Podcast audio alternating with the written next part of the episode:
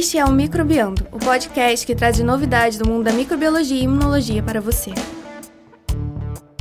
Esse é o episódio 23, gravado em 16 de maio de 2019. No episódio de hoje, uma história de robótica misturada com microbiologia. Parece ficção científica, mas é ciência pura. Microrobôs para limpeza e remoção de biofilmes bacterianos. No Microlitro de Notícia, o Wesley Santos vai te contar que os cigarros fazem mal para a saúde das nossas bactérias, e isso não é nada bom pra gente. E a Amanda traz um novo tipo de remédio, vírus, isso mesmo que você ouviu. Vírus agora são remédios para tratar infecções bacterianas. No Filogenia da Ciência, o João Vitor nos conta sobre a vida e obra do microbiologista e ecologista russo Sergei Vinogradsky.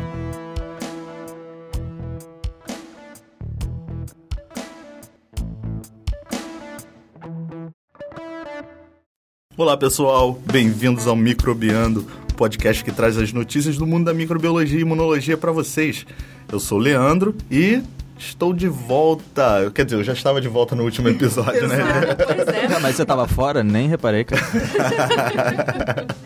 Bom, mas esse é o primeiro episódio que eu estou como anfitrião É principal. Na outra foi só uma participação Depois especial. de seis meses, né? Depois de seis meses, eu estava fazendo um pós-doutorado na Itália, aprendi Tava bastante. comendo, né? Mas não conseguiu ficar longe, ficou mandando um microlito, ficou mandando um taco. Eu não E resisto. foto de viajando também, né? É, pra fazer inveja. Eu sou a única pessoa que tem saudade de trabalhar, gente, que vocês conhecem. Bom, eu estou aqui com a equipe do Microbiando, né, com a professora Carol Oi, pessoal. e a professora Rosana Oi, gente. e a Adriana, nossa editora do Microlitos de Notícia Olá. e, claro, o nosso editor também do Microlitos de Notícia, o Sid Clay Lira. E aí, pessoal? Agora tem uma briga entre os dois para ver quem vai ser o editor. É, sou eu. Não é nada, eu chego sempre antes. E nós temos um novo integrante do Microbiando. Uma nova integrante. É uma nova integrante, desculpa. Que é a Maiane Aline. Oi, oi, gente. Isso. E a Maiane, que é potiguara, ela acabou de falar aqui pra gente. Vai ter um sotaque agora É. no Microbiando. Muito bem-vinda, Maiane. Obrigada. Sair desses cariocas, né? Bom, mas vamos começar a falar do nosso artigo, né?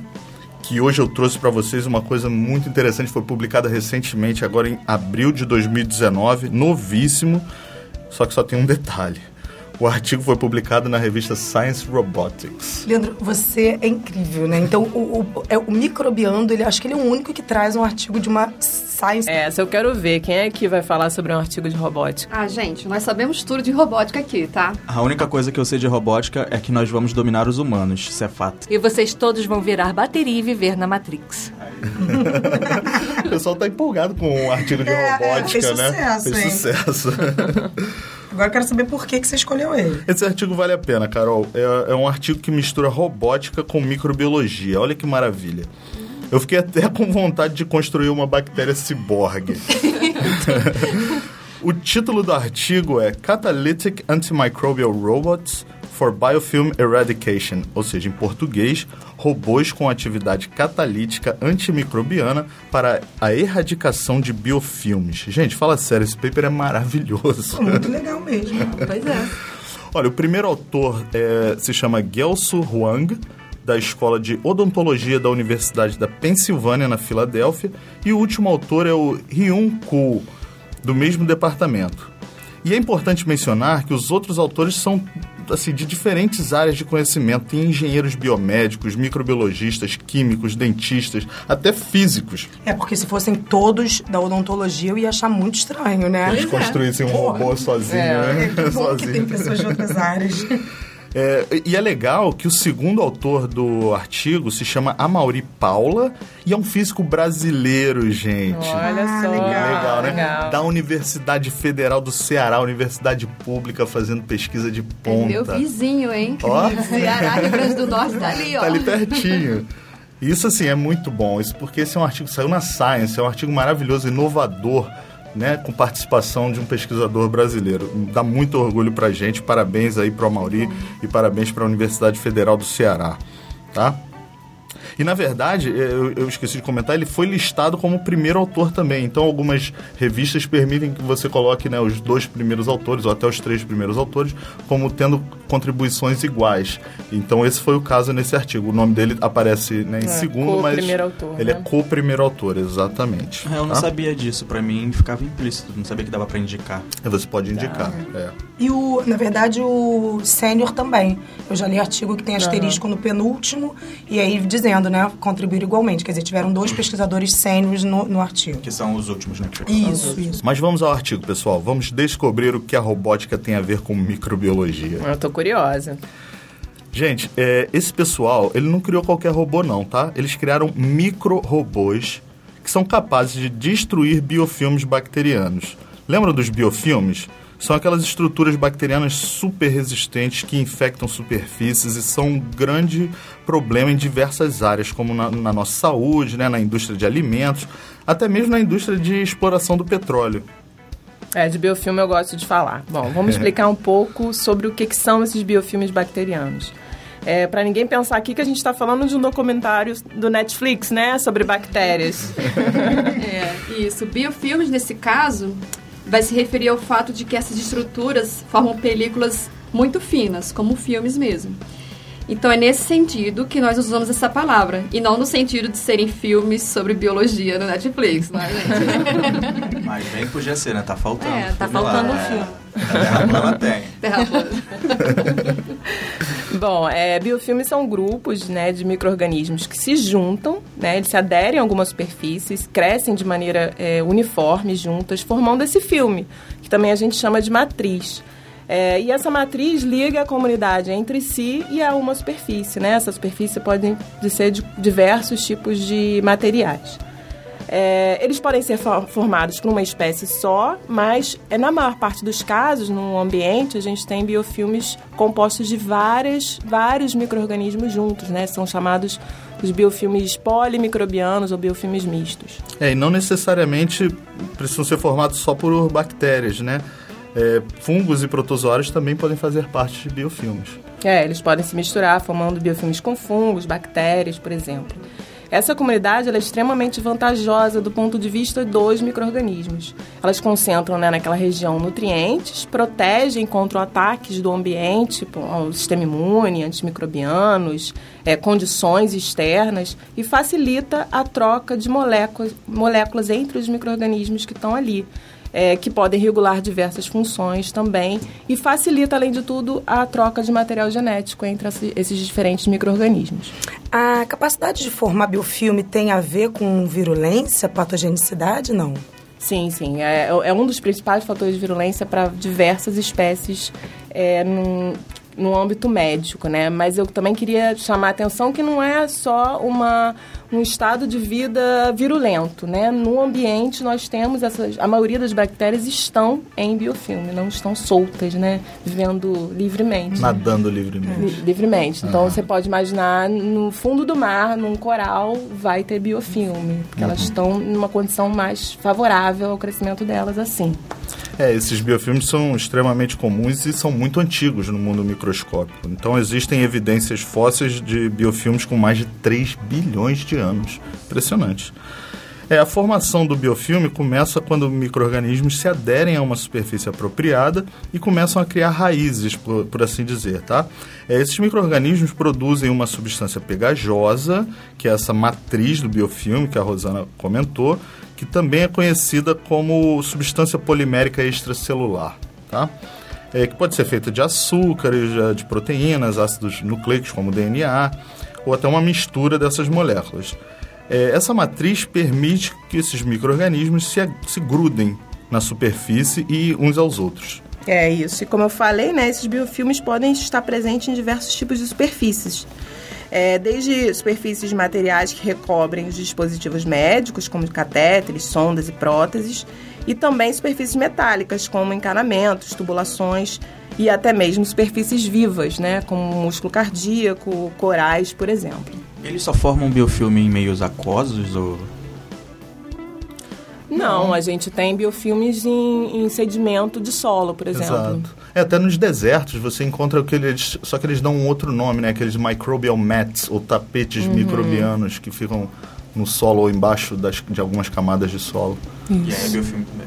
Também é um tipo de É um biofilme. tipo de biofilme. Estrutura diferente. É. Esses biofilmes que se ligam a dispositivos médicos, catéteres, são uma praga, né? Porque quando as bactérias estão dentro ali dessa matriz do, do expolimérica, né?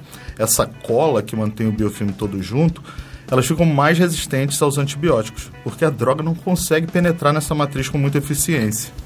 Então, se um paciente desenvolve é, biofilme em uma prótese de joelho, por exemplo, não adianta dar antibiótico, porque aí eu fiquei pensando em prótese, justamente em não é catéter, é dreno. É possível também, né? Tem, é. E, e, assim, não, em geral não adianta dar antibiótico, tem que limpar fisicamente ou trocar esse dreno, né, É, quando possível, né, remove-se a prótese, né? É. Mas, por exemplo, se a gente tiver uma, uma, um biofilme num, no coração, que é né, endocardite, não, É, não, dá. não dá. Então, aí, é, é, tratamento antimicrobiano é a principal saída. Aham. Tem placa bacteriana nos nossos dentes também. É, isso é um biofilme? Isso é um biofilme, exatamente. E agora chegamos onde eu queria, no assunto do artigo. Porque os autores do artigo de hoje eles estão exatamente propondo uma maneira de combater a placa bacteriana. É, essa placa bacteriana é algo muito irritante, né? É o que nós costumávamos chamar de tártaro no dente, que na verdade é a placa calcificada. Que além de feia, pode causar problemas de saúde, né? Tipo, te dar cáries e bafo. E, além disso, está relacionada a doenças é, sistêmicas, né? De maior é, risco de desenvolver uma É, bacteremia, exato. uma endocardite, justamente por causa da remoção dessa placa e dela chegar corrente, à corrente sanguínea. Olha só, tem uma confissão aqui. Nem sempre eu consigo escovar os dentes. Eita! Depois do almoço. De manhã Eu não, já de manhã percebi não, isso. Ah, que vacilo. Não, de manhã e antes de dormir sim. Mas assim, às vezes depois do almoço não dá. Eu já li que comer maçã ou mascar chiclete sem açúcar, ele ajuda é, a não formar o tártaro, a remover. Vocês já ouviram falar sobre isso? Olha, não. Na verdade, o que eu já ouvi falar foi até do. foi- era um aluno de doutorado do laboratório, que ele é dentista, agora ele está nos Estados Unidos. Ele fez doutorado aqui com a gente, estudando aquela porfiromona gengivales. E ele falava que não. Bom, por favor. eh, dentistas escrevam pra gente me corrigindo se eu falar besteira. Mas ele falava que essa necessidade de escovar o dente após toda a refeição não existe. Que é, que é o que o excesso de escovação também é ruim. Que de manhã e de noite é o. Tá tranquilo, é o Cid, ideal, tá tranquilo. É. É, Não, mas então, eu. eu Parabéns pelo seu bafo. mas, Eu acredito assim que essa remoção física, né? Você comer a maçã, vai ajudar a retirar alguma coisa ali, né? é, porque o, o que eu. Não é tão bom quanto a escovação, imagino eu. O que eu li é que formava bastante líquido e removia por essa lavagem, removia e tudo mais. Assim, obviamente, chegava em casa eu escovava os dentes. Né? Da Eu saliva, né? bafo, você quer tá? dizer? Ele está preocupado. É. Não, é engraçado que eu tenho, eu volto e meio, eu tenho placa aqui no- no- nos meus dentes da frente, né? E a minha dentista me falou que era poder se- estar relacionado ao excesso de produção de saliva. Pode também. Porque é o contrário do que o Cid está falando, né? É, é. Então, não sei, a gente precisa convidar um dentista para participar. Né, então vocês escrevam pra É, gente manda aí esclarecendo. A gente lê no próximo. Mas, assim, é, é, é uma coisa feia, né? Esse tártaro, essa placa, fica, o dente fica amarelado, fica com uma coisa que não fica muito bonito. Tanto que os artistas se preocupam muito em, em fazer limpeza, às vezes fazem até em- demais com os dentes super brancos, né? Ficam as pessoas estranhas, alienígenas.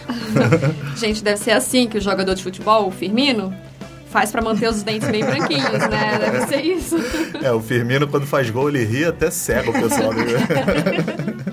Vou nem falar que eu não sei quem é Firmino, gente. Nem eu. Eu só conheço por conta dos memes, gente. Tô por fora.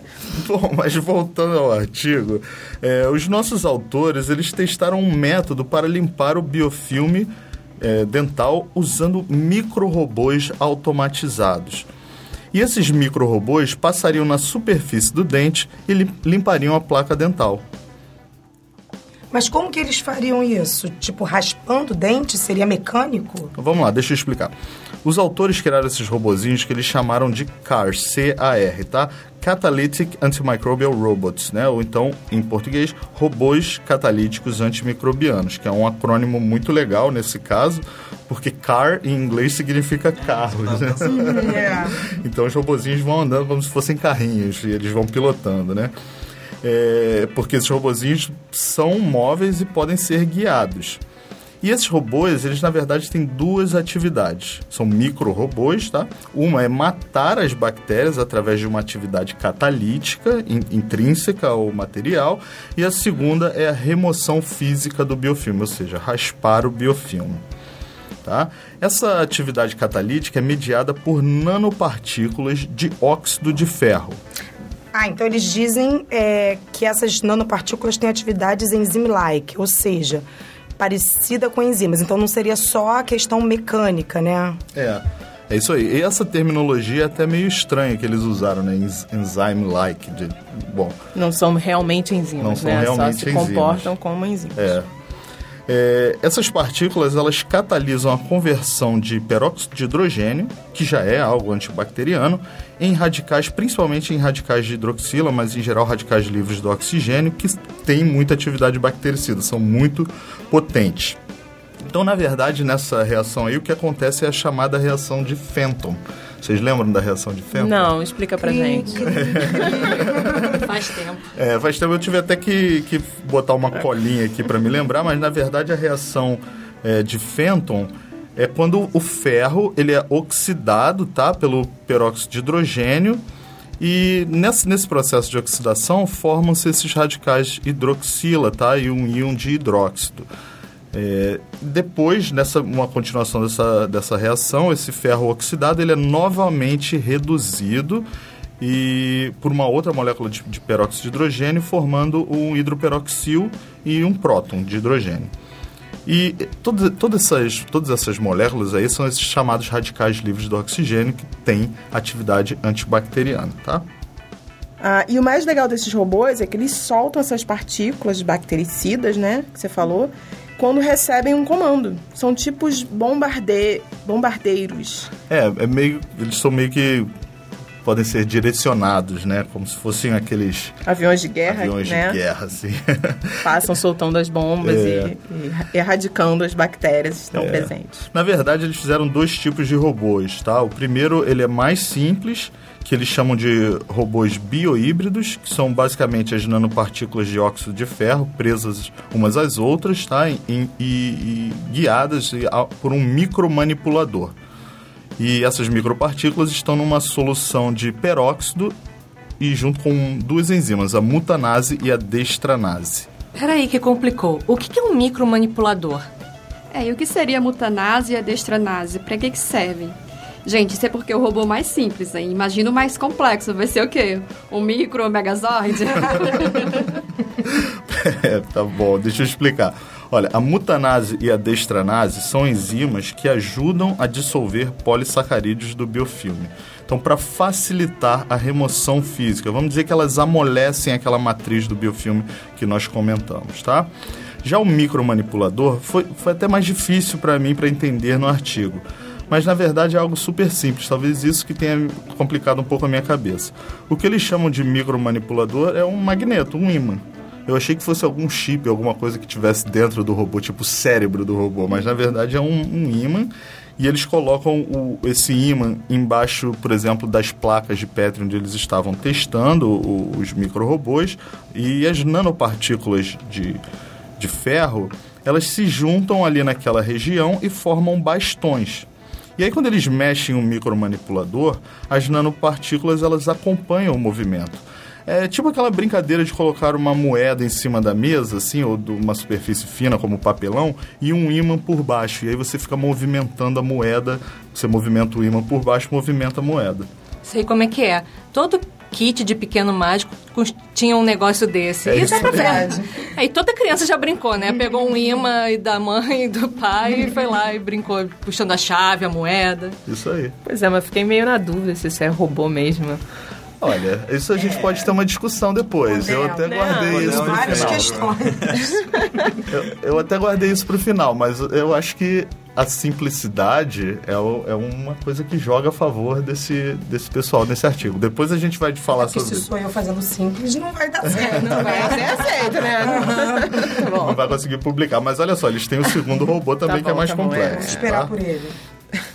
Bom, ah, uma coisa importante é que o micromanipulador ele é controlado por um braço robótico, tá? então, então, Temos um robô aí. Aí que entra o robô, né? É, tem um, um programa, um algoritmo, um computador, é tudo sci-fi, tudo high-tech. Tá? Então eles podem programar o movimento desse braço robótico, do micromanipulador e a força magnética. Então, na verdade, eles jogavam as nanopartículas em suspensão e depois eles colocam o micromanipulador em ação. E daí elas se transformam nos, bio, nos robôs biohíbridos. Tá? E eles testaram esses robôs biohíbridos sobre biofilmes formados e perceberam que, eles, que os robôs funcionam super bem para remover esses biofilmes. Eles limpam tudo. O artigo, inclusive, tem uma imagem, umas imagens bem interessantes de microscopia confocal mostrando a superfície da placa que eles testaram e por onde os robôs passam, tá? O biofilme sai fora, você vê o caminho assim que é traçado pelo, pelo, robô, pelo robô biohíbrido. É, eu olhei as suas figuras e são bem interessantes mesmo, mas eu, aí eu fiquei pensando, realmente, será que tá limpo mesmo, né? A gente pensa assim, como microbiologista, se deixar para trás alguma célula bacteriana, aquele biofilme vai voltar. Mas não, os autores realmente pegaram, incubaram essas placas depois que passou o robô em cultura, né? E viram que não cresceu nada. Ou seja, realmente aquele, aquele, a superfície estava estéreo, né? Após o, o robô passar. Gente, mas aí é, eu fico na dúvida, porque o objetivo é eliminar tudo, porque essas bactérias, então, aí vai um pouco da minha ignorância da microbiota oral. Juliana, você achou que a gente não fosse falar de microbiota hoje, você se enganou. É, essas bactérias que fazem o biofilme, elas não fazem parte da microbiota oral? O objetivo é tirar tudo? É, tá aí uma boa pergunta. Eles não, não levantaram essa questão, Não. se os microrobôs podem causar uma desbiose na microbiota. A- Eu acho que esse, esse artigo é um artigo muito é, inicial para uma prova de princípio, né? o que a gente chama de proof of principle, para mostrar que isso é uma terapia que poderia funcionar. Mas realmente, Eu acredito que a ideia é tirar tudo, porque aquilo ali não é a microbiota, aquilo ali é um, é um, é um- é processo patológico que está acontecendo. Mas formado pelas bactérias da. Porque a Da- minha dúvida é, Essa no caso do intestino, né? Então a gente sabe, tratamento com antibiótico, blá blá blá, dependendo da window, né? Da, da, da dose e tudo mais, causa desbiose e isso é ruim. A oral também é assim? A microbiota oral? É, você- Não, ela, ela é boa, é igual, a- igual a intestinal, mas o que a gente está falando é do tártaro, do biofilme Entendi. naquela região do dente. Ele não está propondo passar esse robô na boca toda e esterilizar a boca toda. É naquela região que está causando uma inflamação, né? Todo o processo do acúmulo Entendi. do tártaro ali é, é prejudicial. Mas então, é- aí é só jogar as nanopartículas em cima do biofilme e começar a dirigir o robô e pronto? Mais ou menos, né? Na verdade, eles jogam as nanopartículas junto com essa solução de peróxido, destranase e mutanase e esperam 30 minutos para fazer efeito. Sem isso, os robôs não funcionam. Eles ficam presos na matriz do biofilme, que é uma coisa muito viscosa, tá? Então essa mistura aí solta o biofilme e aí os robôs vêm e removem. Isso aí. Tá, e que tipo de bactérias eles usaram? Nesses testes, eles usaram Streptococcus mutans, tá? Que é um tipo de coco gram-positivo que forma muito biofilme nos nossos dentes e, inclusive, é um dos principais micro-organismos envolvidos na cárie dentária, tá? É, nesse ponto aí é que eu achei que eles fugiam mais um pouco da realidade, né? O biofilme, como eu falei, era misto, né? A maioria dos biofilmes é misto e ele só está testando contra uma bactéria. Gente, eu- é prova de princípio. Os caras acabaram Mas de eu criar tenho os que robôs. criticar. Mas é, é fácil fazer um biofilme com, em laboratório, in vitro, com espécies diferentes? Bem fácil. Sim, bem É, fácil. bem fácil. Eles poderiam até Seria ter uma coisa- coletado a saliva né, de, de voluntários e feito um biofilme misto direto da saliva, que é bem mais próximo da realidade. É, eu acho que aí que entra, né? Os autores não são mais pro lado da física, tem até dentistas, mas É. acho que não deve ter microbiologista aí para Tinham Tem- poucos microbiologistas. poucos microbiologistas para dar essa, esse toque aí. Por isso que eu achei que era uma, uma falha que facilmente testável, né? Bom, achei também interessante que o tamanho e o formato desses robôs biohíbridos pode ser alterado de acordo com a concentração das nanopartículas. Eles dizem que para limpar uma superfície de 150 milímetros quadrados, eles usaram robôs de 3,5 milímetros quadrados. E o movimento do robô também tem um efeito na remoção do biofilme. Eles testaram vários tipos, um com movimento circular, é, concêntrico, em forma de quadrado, triângulo. É, tem muitas imagens legais, né? Eles mostram né, as plaquinhas pra gente ver é, o que, que eles conseguem fazer com esses robôs. Isso aí, vale É. a pena dar uma olhada. Então é, a gente recomenda vocês olharem o artigo. É. E esse, gente, foi o robô mais simples, tá? Depois eles testaram um robô mais elaborado. Pô, então é tipo o Exterminador do Futuro, ele vai evoluindo. tipo, I'll be bactéria. Exatamente, Ah, esse robô Alguém evolui. escreve disso se vocês entenderam essa piada. Eu tô achando que as pessoas não entendem. Claro que entende. Hasta la vista, não. Hasta la Vai- vai vista, dar. biofilme. I'll be bactéria. Tá, talvez com a voz Do- facilite Minha o voz de Arnold entendimento. Schwarzenegger, né? Isso, isso, igualzinho. O shape também, gente. É que vocês não estão vendo, só estão ouvindo. Tomara que não seja o de agora, né, cara? Bom, vamos parar de falar do meu shape e voltar a falar da- dos robôs. Nessa segunda geração de robôs, eles resolveram dar uma forma pré-determinada a, a- a esses robozinhos.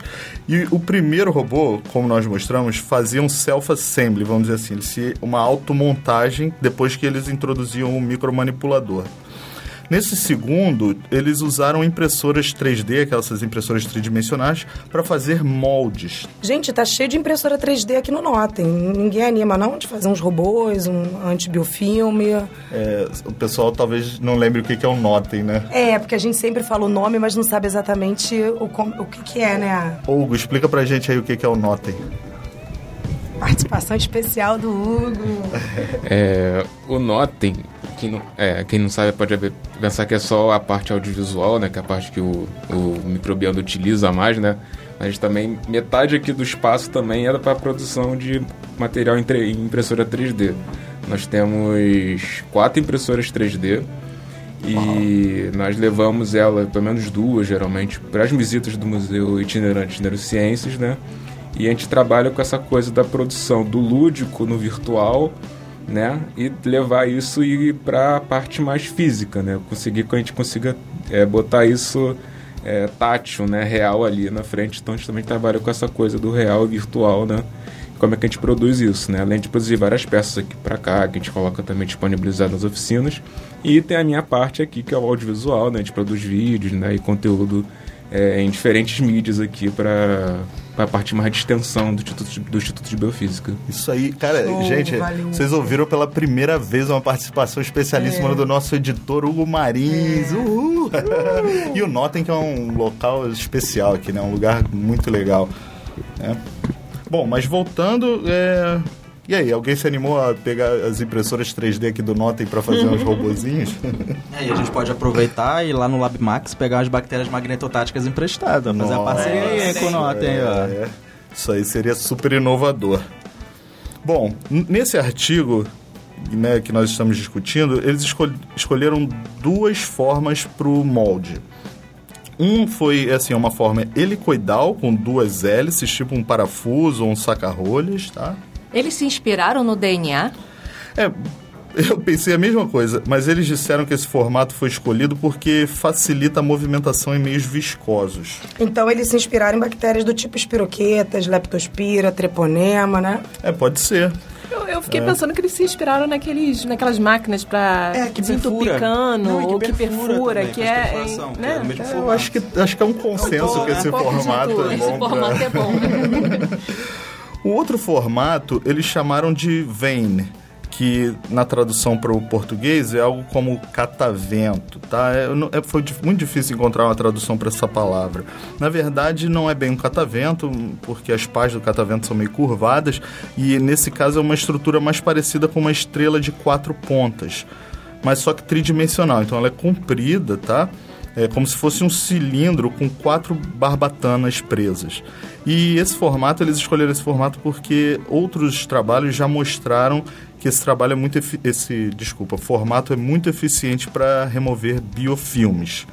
Tá? Então, para fazer esses robôs, eles encheram esses moldes com agarose. E dentro da agarose, eles colocaram as nanopartículas de óxido de ferro. É, eles. Então, só pra recapitular, eles fizeram um molde em 3D, e aí colocaram o molde, dentro do molde a agarose Isso. e depois a nanopartícula. Exatamente. Show. É, eles fizeram esses robôs com essas formas estranhas para melhorar o alcance, né? Porque as nanopartículas do primeiro robô mais simples funcionam em ambientes expostos de fácil acesso. Mas quando eles têm que chegar em locais mais difíceis, como tubulações, por exemplo, é melhor ter esses robôs mais eficientes no deslocamento e na limpeza desse biofilme. Exatamente. Eles até comentam que esse tipo de robô já tem sido testado, principalmente esses helicoidais. Já se sabe que se você aplicar um campo magnético rotatório, esses robôs podem se deslocar em grandes velocidades através de meios viscosos, géis, né, até tecidos do nosso corpo. E aí nesse artigo eles usaram um aparelho para gerar esses campos magnéticos rotatórios e testaram o deslocamento dos robôs dentro de um cilindro de vidro. Então eles formaram um biofilme nas paredes de um cilindro de vidro e colocaram esses robôs para remover. Isso. Mas eles encheram esse tubo de vidro com aquela solução catalítica de peróxido e mais as enzimas dextranase e mutanase também, tá? É, porque senão não, não, não aconteceria nada, né? O, o- esse robô não conseguiria passar pelo biofilme. Ele precisa dessas enzimas para amolecer o biofilme. É perfeito, isso aí, porque essa solução, como eu disse, amolece um pouco o biofilme. E o interessante é que os diferentes formatos de robôs, eles também exerceram funções diferentes, é são especializados. O robô que parece um saca-rolhas, o helicoidal, ele é muito eficiente em desentupir. Então ele passa ali no meio daquele cilindro de vidro furando. E já o, o outro em formato de catavento, ou aquela estrela de quatro pontas, ele é bom para limpar, para raspar e limpar as paredes do- dos tubos, tá? Foi o que a Rosana falou, né? O saca-rolha para desentupir. Isso. Para demonstrar a aplicação prática dos seus micro-robôs, eles testaram a remoção de placa dental de dente humano. Eles usaram os, o, o CAR biohíbrido, né, o, o, o primeiro tipo de robô, em uma área do dente chamada de istmo, que é uma região bem fina de poucos micrômetros de largura entre os canais radiculares. E tirar o biofilme dessa região é bem difícil. Então eles colocaram algumas gotas das nanopartículas nesse istmo do dente e depois as movimentaram com um ímã, igualzinho que eles fizeram antes. Claro que eles não colocaram isso na boca de ninguém, né? Foi em dentes extraídos. Exato, ninguém tá colocando robô na boca de ninguém ainda, calma. Ainda, né? É, e eles testaram os outros dois robôs mais sofisticados também. Só que eles colocaram no canal do dente, que é outro local de difícil remoção do biofilme. Isso aí. E as imagens que, ele tem, que eles têm no artigo são um barato. Tem umas fotos dos robôs se movimentando pelo dente e umas imagens de microscopia mostrando que o biofilme foi removido. É bem legal. Eu vejo essas coisas de robótica e, e fico meio viajando, né? Fico pensando que as escovas de dente do futuro, elas serão um grande imã, né? E as pastas de dente do futuro também seriam essa solução de peróxido com, com os micro-robôs. Nossa, que Essa viagem. Não, eu ia ficar meio caro, né? Não, não sei se a gente ia conseguir comprar assim na farmacinha da esquina da nossa casa. Mas, Mas, também tem o problema de tirar toda a microbiota oral, né? Pois é.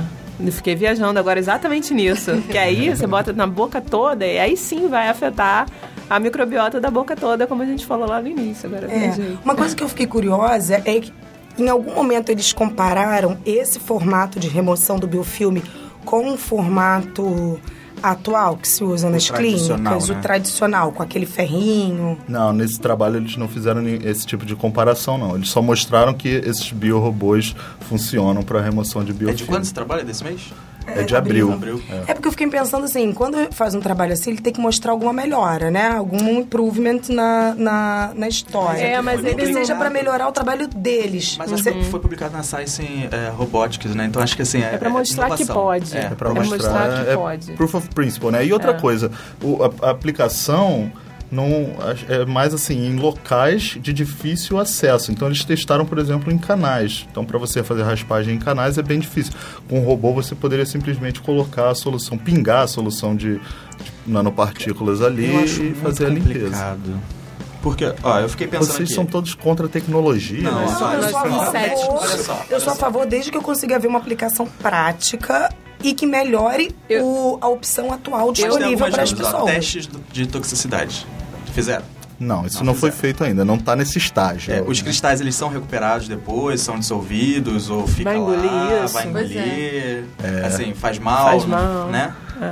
Você Sim, vai ficar cheio de micro-robôs na sua microbiota intestinal E aí quando depois. você vai fazer uma ressonância magnética. Nossa.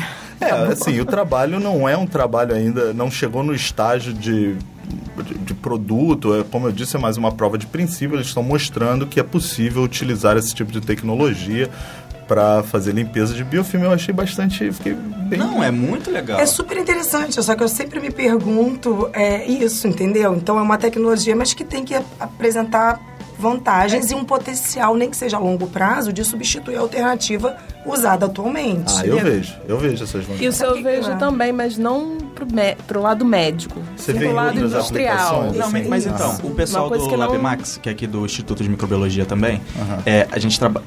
A gente que eu digo é porque eu fui de lá, mas eles trabalham com é, bactérias magnetotáticas que produzem magnetossomos, que são umas nanopartículas. É bem parecido. Na verdade, é, magnetita foi o que eles usaram nesse trabalho, e magnetita que a maioria das bactérias magnetotáticas produzem.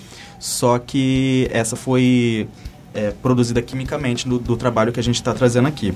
E lá eles extraem esses magnetossomos e eles estão utilizando, estão fazendo essa reação de Fenton, mas para tirar é, poluentes.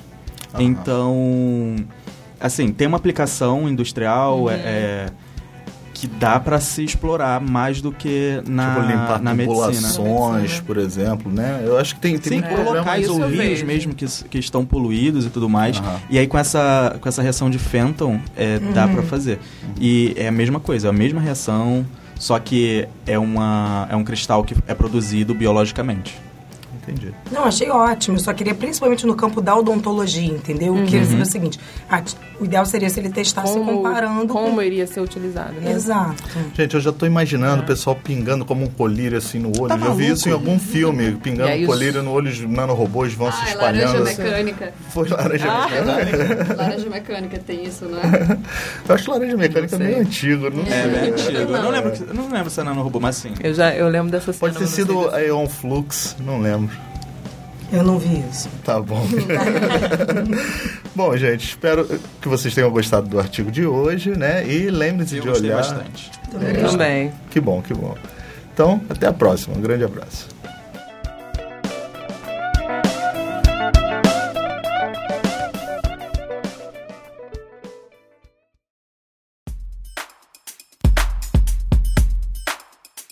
Estamos em mais um microlito de notícias com os alunos de graduação, pós-graduação e outros, tipo eu e Wesley, do Instituto de Microbiologia aqui do, da UFRJ. É, então, Wesley, é, fala um pouquinho aí, que você agora que é um recém-doutor, conta pra gente o que, que você trouxe. Você vai falar de cigarro? É isso mesmo? Fala aí pra gente. É, hoje eu vou falar dos efeitos do cigarro convencional e do cigarro eletrônico na microbiota oral e intestinal de humanos. Aí não importa o assunto, sempre tem microbiota no meio, tá vendo? Eu sempre falo isso. Pois é, né? Incrível. Foi pra comemorar sua volta, Leandro. Obrigado. mentira, mentira. Na verdade, eu escolhi esse assunto porque agora, no dia 31 de maio, é celebrado o Dia Mundial da Luta contra o Tabaco. É, e é sempre bom também a gente lembrar dos riscos né, que o cigarro tem para a saúde. É, e pra variar, esses riscos podem estar ligados à microbiota. Eu tô falando, gente. É, exatamente. Porque assim, além do cigarro ser responsável por 90% dos cânceres no pulmão e ser fator de risco para derrames e ataques cardíacos, é, diversos estudos observaram que ocorre uma disbiose, ou seja, uma mudança da microbiota normal em pessoas fumantes. É, e a gente sabe, né? Se tem alteração da microbiota, vai estar ligado, pode estar ligado a diversas doenças em várias partes do corpo. É, por exemplo, em pacientes com DPOC, que é a doença pulmonar obstrutiva crônica, que inclui a bronquite, bronquite crônica e enfisema, é observado um microbioma, microbioma pulmonar claramente diferente daquele de indivíduos saudáveis.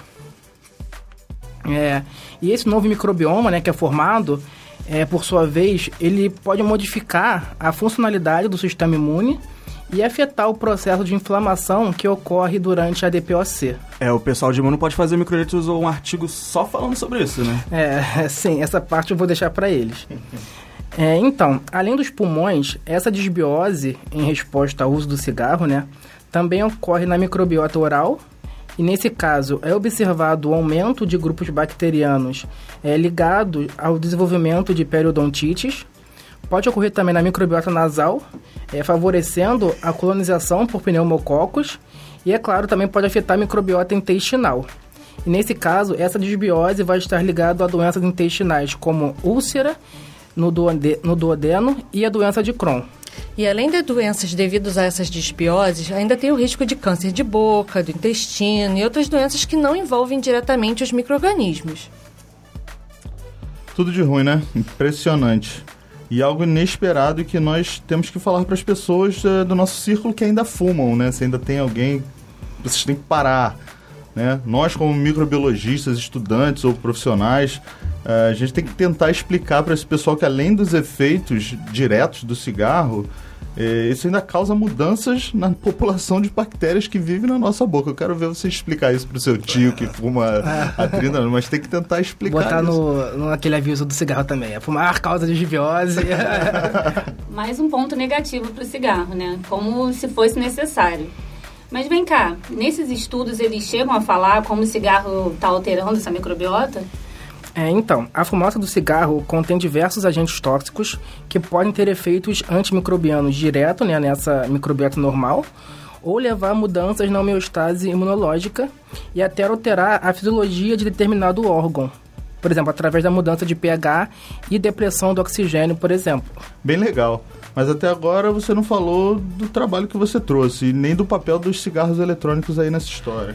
É, então, considerando todos esses malefícios, né, esses riscos que o cigarro convencional tem é, para a saúde, que os cigarros eletrônicos surgiram como uma opção menos prejudicial.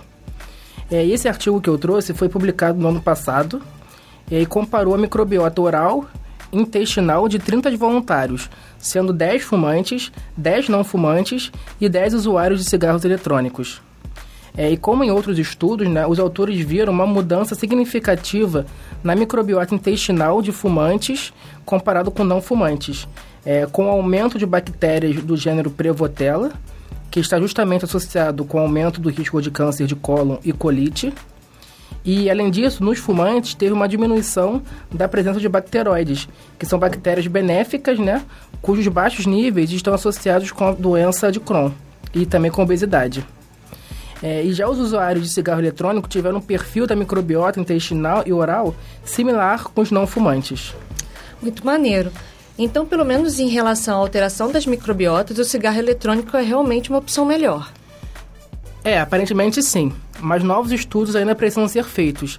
É, na verdade, esse foi um dos poucos artigos científicos que eu achei falando de vantagens do cigarro eletrônico. É, existem trabalhos que observaram os riscos desses cigarros, né, incluindo problemas cardiovasculares e pulmonares. E até a indústria do tabaco alerta para o perigo que eles podem causar, principalmente por serem relativamente novos e terem muitos efeitos desconhecidos. É, não tem como ter casos muito longos, né, de uma pessoa que usa cigarro eletrônico há mais de 20 anos, 30 anos. Não tem ainda para ter estudos conclusivos sobre isso. É, e assim, o principal, que seria se livrar do vício da nicotina, não acontece com o uso desses cigarros. A pessoa continua viciada né, numa, da nicotina, que é uma das drogas que mais com potencial de, de vício que tem de todas. É, e pelo menos é, ele não tem aqueles mais de 4 mil e poucas substâncias tóxicas que tem no cigarro convencional. É, isso é verdade. Mas eles podem ter substâncias únicas, né, que também fazem mal à saúde. Inclusive, tem um estudo que fala que os cigarros eletrônicos causam tanto dano no DNA quanto os convencionais. E assim, eu acho que a ideia principal é que eles podem até ser menos nocivos que os convencionais, mas estão muito longe de ser algo sem risco, uma opção é, saudável, nem entre aspas, né? Considerando todos esses possíveis riscos que, ele pode, que eles podem ter. É, a verdade é que a única alternativa verdadeiramente saudável ao tabagismo é simplesmente não fumar nada. Com certeza, não fumar é a melhor opção. E o cigarro tem várias coisas que você que o cigarro eletrônico você esquenta a garganta e você acaba de alguma maneira alterando as coisas do mesmo jeito. É, e tem um apelo para jovens assim, pessoas que nunca pensaram em fumar, ver aquela É, parece divertido, mó mais legal saudável. e aí acaba estimulando. É, né? Bota uma luzinha neon, É, brilhante. Tem, tem, tem alguns que tem entrada USB que dá pra carregar. Então, assim, a pessoa vê isso, sabe? E fica perdida, né? Pois sabe, é, tem tem, risco pra esse caramba, status até- de ser legal É. que antigamente tinha com o cigarro, passou pro cigarro eletrônico para as pessoas mais jovens. Eu né? assisti um vídeo do Drauzio Varela falando justamente isso, né? Que é tudo tecnológico, assim, é para atrair mais é, os, os jovens. E as empresas de cigarro convencional estão comprando empresas de cigarro tecnolo é, cigarro eletrônico, né? Então, assim, é, a, a, a máfia aí vai continuar. Pois é. Mas eu tenho uma dúvida, como é que funciona o cigarro eletrônico, assim? Eu nunca... Alguém sabe? Eu já, eu já usei, mas não sei como. Eu já usei, mas não sei como funciona, Olha né? só. Também é. É, é, eu falei que era os jovens usam, mas a mãe também usa. Não, eu ia falar isso, que eu conheço uma galera que é super fitness e nunca, assim, não encosta em cigarro. Mas, Mas aí quando a é, gente eu sai, sempre tá com essa- cigarro eletrônico. Isso é bem. É, e você falou, Cid, que as indústrias compraram e a, a indústria da- do tabaco demorou anos para divulgar algum resultado, né? Para falar dos malefícios. Então, agora que eles conseguiram uma opção saudável, não vão falar que tem mesmos riscos ou pode ser até mais prejudicial. Então, quem tem que alertar somos, somos nós mesmos, né? Que tem É um um lobby, conhecimento. É um lobby. Ai, esses jovens. Agora a Amanda vai falar sobre uma notícia que esteve bem presente na mídia agora no início do mês, sobre a adolescente de 17 anos com 99% de chance de morrer que foi salva por um coquetel de vírus. Ah, eu vi essa matéria em algum lugar. Em algum lugar. Sim, saiu no G1, CNN, alguns outros sites de notícias também. E foi paper da Nature. É, então, sim, é muito legal, né? Eu acho bom, pelo menos eu acho bom quando eu vejo a sociedade tendo, tomando ciência dessas vitórias, sei lá, da, da pesquisa, né? popularizando mais a ciência. E, e aí eu decidi trazer essa história para a gente comentar no nosso Microlitros hoje. Ela gerou um paper que saiu na Nature Medicine e o título traduzido seria algo como Bacteriófagos geneticamente modificados para o tratamento de paciente com Mycobacterium abscessus resistente a antibióticos disseminada. Mas por que esse estudo foi tão comentado assim? Então, como nós já falamos aqui algumas vezes, a resistência a antimicrobianos é um problema global grave, né? E as famosas superbactérias são a ponta desse iceberg da resistência. Essas bactérias, elas são resistentes a todas ou quase todas as classes de antimicrobianos disponíveis no mercado. E aí, por isso, os pesquisadores tentam exaustivamente descobrir novos antibióticos.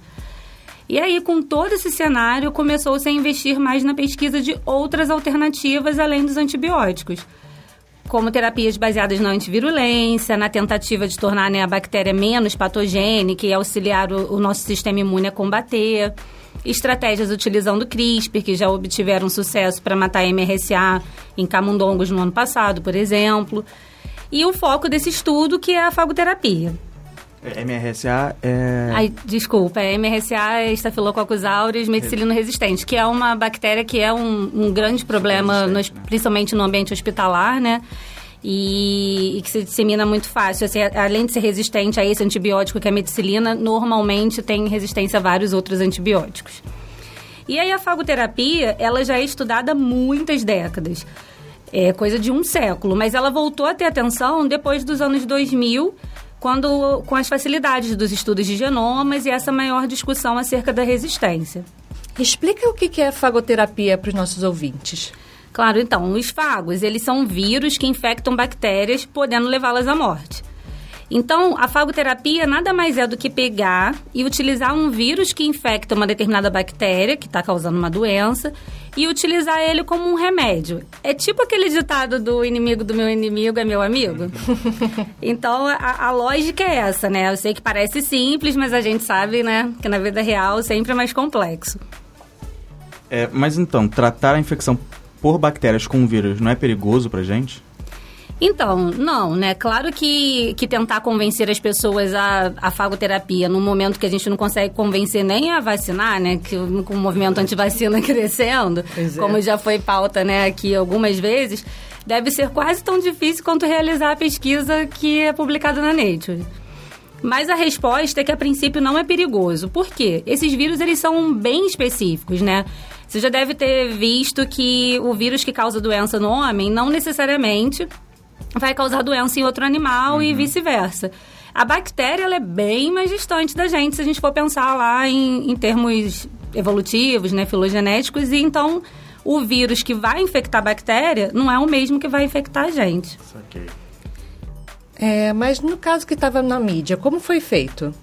Então, nesse caso, é, tratava de- tratava-se de uma adolescente britânica de 17 anos, a Isabelle Carnell Holdway, que já estava lutando pela vida há algum tempo, né? Porque no caso dela, ela tem fibrose cística, né? Que é uma doença genética que, entre outras características, causa uma produção excessiva de muco pelo pulmão. E isso acaba aumentando muito a suscetibilidade às infecções pulmonares. Até tem um filme que estava passando agora, né? De pessoas com fibrose cística. Quando a Isabelle tinha 14 anos, a função pulmonar dela estava muito baixa, acho que é algo em torno de 20, 20 e pouco por cento. E aí, em setembro de 2017, quando ela estava com 15 anos, ela foi submetida a um transplante de pulmão, conforme foi recomendado pela médica dela. E aí, quando os médicos interromperam os antibióticos intravenosos, que estavam causando efe- efeitos colaterais graves nela, a infecção retornou com tudo. Ela estava com lesões no local da cirurgia e elas foram se espalhando para outros loca- locais, inclusive para o fígado. Era uma infecção. É, começou a disseminar muito e era uma infecção causada por micobacterium abscessos. Que para pessoas saudáveis não costuma ser um problema, mas para pessoas hospitalizadas, com a imunidade baixa, é, uma vez que se tem a, a infecção, principalmente se estiver ligada à resistência, costuma ser um, um prognóstico bem ruim. É verdade, o prognóstico dela estava bem ruim e os médicos estimavam que ela tivesse cerca de 1% de chance de sobreviver. É, os pais até levaram para casa para esperar, sabe? Muito triste, porque 1% você já começa a perder as esperanças. Não, é isso. Essa é uma parte que eu acho da história que, que é muito interessante, né? Tipo aquela história que a gente vê, assim, que ah, vira filme tranquilamente. Porque realmente os pais levaram para casa para esperar a- o momento da morte dela, porque não tinha mais o que fazer. Mas a mãe dela começou a pesquisar e, sugeri, e começou a olhar as terapias alternativas. Então foi a mãe dela que sugeriu a fagoterapia. Ela foi perguntar para a médica e aí a médica falou com o microbiologista da equipe, que já estuda fagos há, há uns, uns 20 anos, foi assunto da tese dele. E eles entraram em contato com os pesquisadores americanos Graham Hateful e o Robert Scully. Depois disso, que são pesquisadores que também já têm toda um, um, uma expertise com fagos, e aí depois disso eles enviaram uma amostra das bactérias da paciente para o laboratório e a equipe do Dr. Gra é, Graham é, fe- fez um trabalho junto, fez um trabalho incrível, né, para encontrar os fagos que matariam essas bactérias. E aí, além de encontrar os fagos que poderiam ser utilizados, é, dos três fagos que compõem esse coquetel que eles fizeram, eles viram que os três conseguiam infectar a bactéria, mas os três não tinham uma resposta tão eficiente, que ainda tem isso. Uma vez que consiga ver que aquele vírus infecta aquela bactéria, nem sempre é uma resposta ótima, só um deles tinha. E aí tem uma outra particularidade desse estudo, que é o primeiro que modificou geneticamente, melhorando essa ação do vírus sobre as bactérias. Eles Muito. trabalhando. Pois é, muito legal. Não, e eles trabalho. fizeram isso mais ou menos em dois meses. Ela já estava recebendo a primeira dose. Foi Pois é, assim. foi muito É, eu fiquei rápido. pensando, muito. 1%, né? tinha- Eles tinham que ser rápidos. Exatamente. Eles mandaram a amostra, eu achei isso bem legal, assim, porque você vê, saiu, né, como um estudo de caso, tiveram lá os experimentos, mas assim, você vê, assim, a coisa acontecendo mesmo na clínica. No caso, apesar desses pesquisadores, né, americanos já terem todo um, um avanço com isso, eles acabaram, assim, foram contactados porque já eram nomes conhecidos, mas eles nos Estados Unidos nunca tinham feito isso porque, pelo que eu vi, na Europa Oriental é, é comum usar a fagoterapia. Mas nos Estados Unidos, na Europa, esse caso foi na Europa Ocidental, mas nos Estados Unidos eles não, não aceitam. E eu até vi um pesquisador falando que isso tem muito a ver, né? Muito dessa resistência tem a ver com alguns americanos ainda, terem uma coisa de que, ah, é coisa de russo, é coisa, sabe? Tipo assim, é coisa antiga de tratamento de russo. E realmente na Rússia é o lugar onde essa, é onde a fagoterapia é mais comum. Bizarro pensar que as pessoas deixam de lado uma alternativa por isso, mas enfim. E aí, como eu tinha dito para vocês, né, mais ou menos dois meses depois de voltar para casa, ela recebeu a primeira dose, tanto por via intravenosa quanto aplicado diretamente nas, nas feridas, enquanto ela continuava o uso de outro antibiótico, não mais aquele do hospital, e o curso normal dos medicamentos imunossupressores por conta da, do órgão transplantado, né, para evitar a rejeição. E aí a mãe da, da Isabelle relatou que em poucas semanas ela começou a melhorar, a ganhar peso, depois conseguiu voltar para a escola. Isso agora tem cerca de um ano que ela começou o tratamento e a lesão no fígado desapareceu por completo. E a pele está cicatrizando lentamente, ela ainda tem algumas lesões. E, e aí foi isso, né? Você quer comentar alguma coisa? Não, é incrível, né? Porque 1% de chance de Exatamente. sobrevivência e aí com coquetel e tudo mais. Ela tá praticamente tendo uma vida normal. Normal. Sim. É, tá se recuperando aos poucos. Sim, parece É. até rápido, né? É, Um assim, ano. foi o que a médica falou. Ela falou assim, olha, é um ano, a gente ainda provavelmente vai ficar mais alguns meses, quiçá alguns anos nisso, mas se a gente for parar pra pensar que quando a gente lida com micobactéria, a gente já pensa até com antibiótico num tratamento prolongado de muitos meses, então, assim, é, é um tratamento rápido, se for pensar que é uma terapia alternativa, né? Eu, eu acho que, assim, a fagoterapia, assim como essas outras terapias alternativas, não vão ser... Eu não vejo é, pelo menos não a curto e médio prazo, como uma, uma alternativa primária. Mas eu acho que associando ao uso de antibióticos, exatamente como ela está fazendo... É, vai, ser, um tratamento específico. Você tem um problema específico com aquele negócio. Você vai ser drogas projetadas pra você. É, né? porque por isso não vai ser uma coisa tão disseminada, porque é super caro, apesar que já tem empresas que estão começando a se interessar. Eu vi É, que a Johnson Johnson estava interessada. E como é que foi é, questão de custos? A família arcou com os custos? Você Não, sabe eu- dizer? Eles fizeram o paper, a médica É, e o, e o artigo pesquisador e- são os dois autores correspondentes. E esse Robert Scully que acabou entrando assim, porque ele estava no laboratório do cara quando ela fez o Skype, entrou também no artigo. Então, assim, foi, virou um trabalho científico. Aham. Acho que uma possibilidade deles verem o resultado da Eles já ciência trabalhavam deles. com isso já, né? Então, É, assim, então assim, não tem, nesse caso, não deu para mensurar custo, mas assim, eles falam que é uma coisa cara para você pensar em larga escala por essa especificidade e tudo mais. Eu até vi, assim, em 2015 teve um estudo que talvez tenha sido um pouco menos específico, que talvez seja mais próximo da nossa realidade. Que fizer, pegaram umas ecoles e trabalharam com dois com dois fagos diferentes, um para entrar, modificar, assim, um já focado em entrar em ciclo lítico, porque já se via que ele entrava em ciclo lítico mais facilmente. E o outro entrava mais no ciclo lisogênico, que é aquele que não mata a bactéria. Só que ele carre... eles botaram para carrear junto, assim, ele ia se inserir, ele acabava com uma resistência a carbapenêmicos, ele aumentava a suscetibilidade. Então era mais ou menos assim. Ou a bactéria vai morrer, ou se ela sobreviver, ela vai estar suscetível aos carbapenêmicos. Então era um equilíbrio, tá. assim, eu nem tô pre- fazendo pressão seletiva para para ficar pra ficarem as resistentes aos fagos e nem tô fazendo pressão seletiva para ficarem as resistentes a antibióticos. Eu achei incrível também. E Pois acho é. que é um contrabalanceamento legal. E foi isso, gente. Segundo o líder do estudo, ele acha que essa conquista representa algumas inovações, né? E ele falou exatamente isso que a gente estava discutindo aqui, que além do uso clínico da fagoterapia ter sido evidenciado, né, que ainda não é mundialmente difundido, é, foi o primeiro tratamento com fagos geneticamente modificados, primeiro tratamento para uma micobactéria. E o tratamento é, trouxe à tona também toda essa questão da abordagem da biologia sintética como alternativa ao problema das bactérias resistentes aos antibióticos. É, bem legal. É, você falou que teve essa resistência por ser uma coisa meio da Rússia, não sei o quê. Eu acho que eu li quando surgiu essa a história de fago, né? Surgiu até junto com o antibiótico. Aí só que de um lado você tinha a penicilina, que era tipo a salvadora, aí no lado russo começaram a investir tipo com parada de fago. Aí do outro lado assim, não, antibiótico aqui, É. ó, pô, bombando, é só isso que a gente precisa pra tudo. Só que agora assim, então é uma, é uma terapia alternativa, mas se tivesse investimento já há grande tempo, como tu poderia ter avançado já em relação ao custo, em relação, sabe, Sim. a gama que pode é, curar de doença.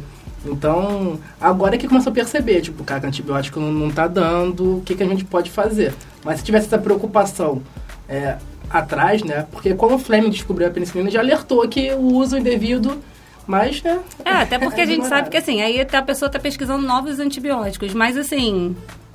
É, é, é, ainda mais que às vezes é um novo, é um novo composto, mas dentro de uma classe tem um perfil de, de atuação, né? Um mecanismo de ação muito parecido com algum outro, então um mecanismo de resistência de um. Então, assim, daqui a pouco já está já tá com um mecanismo de resistência. Então, talvez, assim, é, dividir um pouco essa atenção desses estudos para outras alternativas, talvez Tem que- fizesse com que que esse caso da E. coli com ciclo lítico, ciclo, fa, ciclo, fágico, é, ciclo lisogênico, eu achei assim perfeito. É, agora os russos devem estar assim, olha, é fagoterapia aqui, a gente tem. Pois é, né?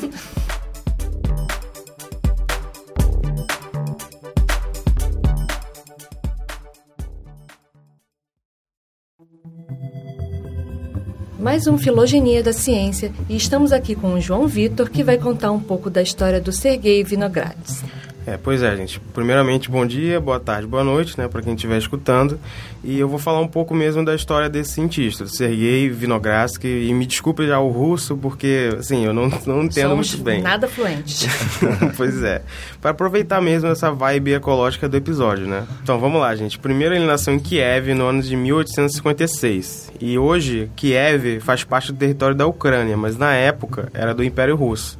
E a família dele era. Ele era, ele era pai de, de um dono de terra, ou melhor, ele era filho, né? De um dono de terras e de um banco, dono de um banco. Então o cara era muito abastado. Então ele recebeu uma educação de ponta. Ele aprendeu primeiramente assim na infância grego e latim. Mas quando ele fez 17 anos, ele decidiu entrar no curso de direito na Universidade de Kiev, né? Mas pouco tempo depois ele desistiu e foi para ciência. Só que foi tanto ciência quanto direito, quanto direito meio que pareceu enjoativo para ele. É, é confuso, né? No século XIX as pessoas não tinham essa liberdade maior.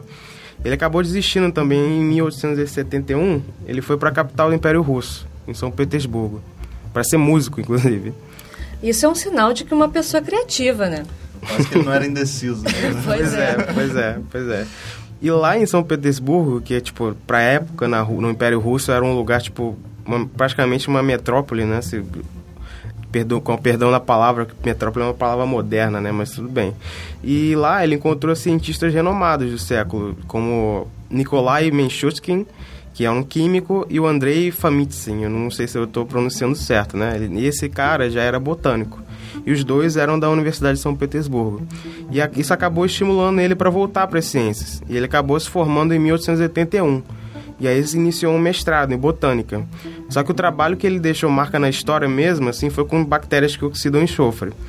E toda essa, tudo relacionado a isso. É, ele começou também a investigação de processos de nitrificação e acabou identificando dois gêneros de bactérias que são famosas para nós, né, para gente que estuda microbiologia, que é Nitrosomonas e Nitrosococcus, que uma oxida amônia a nitrito e a outra oxida nitrito a nitrato. E assim, para resumir a carreira científica, ele foi muito importante para o ciclo do nitrogênio, que é algo, algo que praticamente todo microbiologista conhece. E além disso, foi um processo de quimiossíntese ou quimioautotrofia e bactérias sulfurosas, como eu tinha comentado. Ele criou também a famosa coluna de famosa pra gente, né? Coluna de Winogradsky, que é tipo, é um experimento clássico da microbiologia onde é criado um sistema para mostrar a diversidade microbiana em vários ambientes, de solo, de água. Basicamente, é assim, a gente coloca numa coluna de vidro ou numa Uma proveta. uma proveta, é, lama, qualquer sólido, né, qualquer amostra de solo, enche ela com essa amostra e joga água e uma fonte de, de celulose. Geralmente é CMC, é carboximetilcelulose, geralmente é papel picado e também geralmente tem fonte de sulfato, né? E aí a gente cobre com uma tela a tampa para evitar mosquito, etc, outros animais interagir com aquilo e coloca exposto ao sol. E ao longo dos dias a gente vai ver surgir várias colônias. E pela questão de oxigenação, vai haver áreas onde vai crescer micro-organismos aeróbios, né, oxidando, fazendo a fotossíntese. E vai surgir, conforme você abaixa na coluna, vai ver os facultativos, os microaerófilos.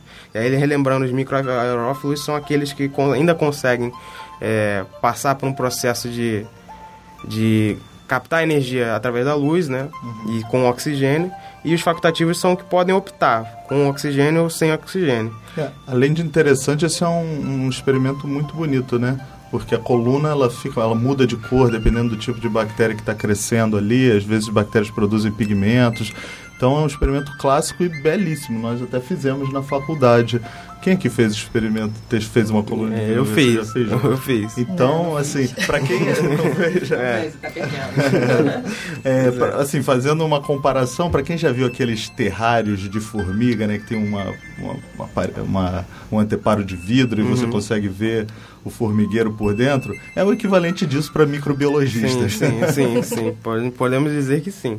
E assim, lá na base, como não tem nada de oxigênio, vai haver os micro-organismos que fermentam, né? E aí a gente tem que lembrar que, tipo, é, as amostras de solo geralmente contêm metais pesados, contêm muitas partículas que vão estar interagindo nessas populações. E aí vai ter uma relação entre população que vai crescer naquele solo e esses metais pesados interagindo na no metabolismo deles. E então, e aí, voltando para a história do cara, do Sergei Vinogradski, em 1901, já no século 20, né, ele foi nomeado membro honorário da Sociedade de Naturalistas de Moscou. A gente tem que lembrar que naturalista na época é outra definição. Não significa a pessoa ficar nua, é outra coisa. Ele também foi chefe administrativo da divisão de microbiologia geral do Instituto de Microbiologia Experimental da Universidade de São Petersburgo. Só que a gente tem que lembrar que a Rússia tem um clima que nem todo mundo consegue suportar, né? Devido aos frios intensos, ele acabou se retirando da carreira administrativa e ele dividiu seu repouso na casa dos familiares e na Suíça. Só que em 1917 teve um evento assim, mais ou menos, acho que nem todo mundo deve estar conhecendo, conhe- deve ter conhecimento, que estragou os privilégios de um filho de burguês. Obviamente foi a Revolução Russa, que eu tô falando, que acabou que os burgueses fugiram do país, né? Senão provavelmente iam ser degolados, né? A gente não sabe o que, que aconteceria. E aí depois ele recebeu um convite para participar do Instituto Pasteur. E ele viveu 24 anos pesquisando no campo de ecologia microbiana, já que praticamente ele foi pioneiro né, nessa área. E ele só faleceu em 1953, em Paris, com 96 anos. Muito legal, João. Eu sugiro que todo mundo faça um Google de coluna de Vinogradsky para vocês Sim. verem as imagens, porque realmente é muito bonito. Sim, sim. Pois é, vou fazer isso. Principalmente as bactérias, tem uma área onde, onde crescem bactérias sulfurosas e elas geralmente são roxas ou são verdes, aí, então é. dá pra ver no microscópio muito bonitinha a organização delas. Aí dá para ver até olho nu, né, na coluna. Sim, sim, na, na própria coluna já dá pra ver, sim. Legal.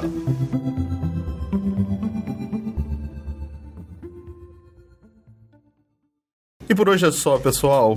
Muito obrigado pelos downloads, pela audiência, a participação de vocês. É, o Microbiano continua crescendo em audiência. É, nós estamos cada vez atingindo mais pessoas interessadas em microbiologia, imunologia, em ciências biológicas. E se você puder, nos ajude a divulgar o Microbiando. Conte para os seus amigos que gostam de biociências e microbiologia que agora existe um podcast especial para eles. Até para os mais malucos que gostam de imunologia. Ah, ah, ah, muito Já entra na engraçado. robótica agora também, né? É, e pe- se possível, deixem também uma avaliação no seu agregador de podcasts e na nossa página do Facebook. Deem lá cinco estrelinhas, eu não aceito menos do que isso, não, brincadeira. isso é muito importante para dar visibilidade ao podcast e, e- e também para a gente saber se vocês estão gostando, tá? E se quiserem mandar perguntas, sugestões de temas, críticas, eh, tudo pode ser enviado por e-mail para o microbiando@micro.ufrj.br ou então via mensagens no Facebook, Instagram, Twitter. É só procurar no Twitter é arroba microbiando, né? No Facebook também barra Joga microbiando. micro- microbiano no Google e acha a gente. E vai aparecer de tudo. E a gente tem algumas mensagens aqui dos nossos ouvintes pelo Twitter é, e também por e-mail. Beleza. Bom, a primeira mensagem foi, da, foi no Twitter da, da Ives, né? Eve, eu não vou ler o handle dela aqui, mas eu acho que ela vai se identificar quando eu ler a mensagem dela. Ela falou assim: Caralho, achei um podcast de biologia, eu tô é feita. eu adorei essa mensagem, eu até retuitei. Muito obrigado, feliz que você tenha nos encontrado. E eu fiquei muito feliz de ter te encontrado também, de uma pessoa que gosta tanto de biologia e de ciências biológicas como nós. Bom, o Dan, arroba Dan underline Tabosa, Tabosa, ele falou: Boa! Doido pra ouvir. Meu TCC é sobre trabalho de final de curso na pós. Foi sobre bioterrorismo, falando sobre o episódio 21 que a gente falou sobre bioterrorismo. Ah, é verdade. Legal. E a dama da, ale... dama da aleatoriedade, que arroba Flávia Underline Lab, disse: Minha mais nova meta do ano é entrar nessa sala estúdio para participar de um episódio do Microbiando. Ué, vem aí. Tá convidadinho. Pois é. Convidado. Com ela já pra gente chegar. Aí, tá vendo, pessoal? Quem escreve pra gente, nós somos facinhos. É só escrever falando que é... a gente convida. Tá, e nós temos também uma mensagem da Ana Carolina da Hora, no Twitter. E ela fala assim: mais um podcast que eu sou fã e tive o prazer de participar e falando um pouquinho da Ada Lovelace. Ah, e botou dois coraçõezinhos. Aconselho a ouvir não só esses episódios, mas todos os outros. Obrigada, galera, pelo convite e super parabéns pelo podcast. Ai, que bom. E ela colocou também hashtag podcast Serendip, que é o Aham. podcast do Leandro, né? E ela botou assim, observação, ouçam o microbiano também. É. A Ana Carolina, que é uma querida, né? Uma, uma pessoa super especial. Ela tem um, um canal do YouTube agora que é o Computação Sem, Caô. Ah, muito bom, recomendo. E Isso, ela, ela explica a computação de uma forma, nas ciências da computação, de uma forma que bem legal. Ela didática. explicando pra avó dela. Sério? Ela viu que tinha gente querendo saber mais sobre computação. E ela, Legal. e aí ela criou esse canal, já tá com mais de 1.500 inscritos, tá Ah, crescendo a episódio ela ia, né, adorar. Ela ia adorar participar desse episódio. E esse que ela comentou, ela estava falando do podcast Serendip, que foi um, um- um outro podcast que nós produzimos, né? A Ciência Explica produz, junto eu, o Cid. É, e nesse episódio Esposa, nós. cara, Muriel. É, Muriel, minha esposa, eu ia apanhar em casa. É, e ela, ela participou, ela teve uma participação especial falando sobre a Ada Lovelace, né? Que foi a inventora, criadora da programação. Primeira programadora que a gente conhece. É, então agora, além de ouvir o Microbiano, vocês têm que procurar também o Serendip Cientistas. Infalíveis, um outro podcast de divulgação científica. Bom, então é isso aí, galera. No site uh, cienciaexplica.com.br nós postamos muito mais sobre os assuntos que falamos hoje, além de outras matérias interessantes, eh, dos eventos na área, toda a, a bibliografia sobre o que nós discutimos aqui também está disponível nesse site. Né? O, o nosso podcast, o Microbiando e o Serendip, eles estão lá no site do Ciência Explica, mas você também pode encontrá-lo no seu agregador de podcast favoritos, né? no seu tocador, é o novo nome. É, no seu aplicativo, não é mais para usar agregador, é aplicativo de A gente podcast. levou a chamada aí no É, de chamar de exato. agregador, chamar de aplicativo de podcast. Ou de tocador, né? Então tem muitos. Eu também acho. Também, mas tem muitos. Tem o Castbox, o Podcast Addict, tá no Spotify, tá no Google, tá no Podcast. podcast da Apple, tá em todo lugar, tá no Stitcher, no TuneIn. Ah, ali agora uma novidade. Eu mandei também pro Alexa da Amazon. é, tá então estamos ficando, vai ter um robô agora. então você pode instalar um, a Amazon tem umas, uns aplicativos deles que eles chamam de skills, né? Habilidades em português. Então você pode instalar um skill no seu Alexa, que é o Anypod, e falar com ele, uh, Anypod, play microbiando. Só que eu, tem falo, que eu falo Alexa. é, Alexa. Alexa, ask Anypod to play microbiano. Você tem que pedir pra Alexa, pedir pro Anypod. Infelizmente ainda não tem em português aqui, né? Tá- tem que fazer em inglês. Mas a, eu já ouvi falar que a Amazon vai trazer Pro Brasil, pro né, Brasil isso, suporte em português. Ah, mas aí depois coloca no site direitinho, explicando pra galera como é que faz. Pode isso deixar. aí. Isso aí. Bom, o podcast Microbiando tem o apoio do Instituto de Microbiologia Professor Paulo de Góes, no Instituto de Biofísica Carlos Chagas Filho, ambos da UFRJ e também da Fiocruz. Além disso, nós temos a- a- o apoio de várias sociedades científicas, como a SBPC, que é a Sociedade Brasileira para o Progresso da Ciência, a SBI, a SBM, a SBV, que são as sociedades brasileiras de imunologia, microbiologia e virologia. Todo o pessoal da área está apoiando a gente. E, além do site de divulgação científica, a Ciência Explica, e do iBent, né, o marketplace virtual. É, esse episódio foi produzido por Hugo Marins, no Notem, Que hoje fez uma participação especial. isso, que é o Núcleo de Novas Tecnologias e Mídias do Instituto de Biofísica, Carlos Chagas Filho, e a trilha sonora do Microbiando foi produzida por Daniel Vasques. Um abraço, gente. Até a próxima. Valeu, galera. Tchau, Tchau, tchau.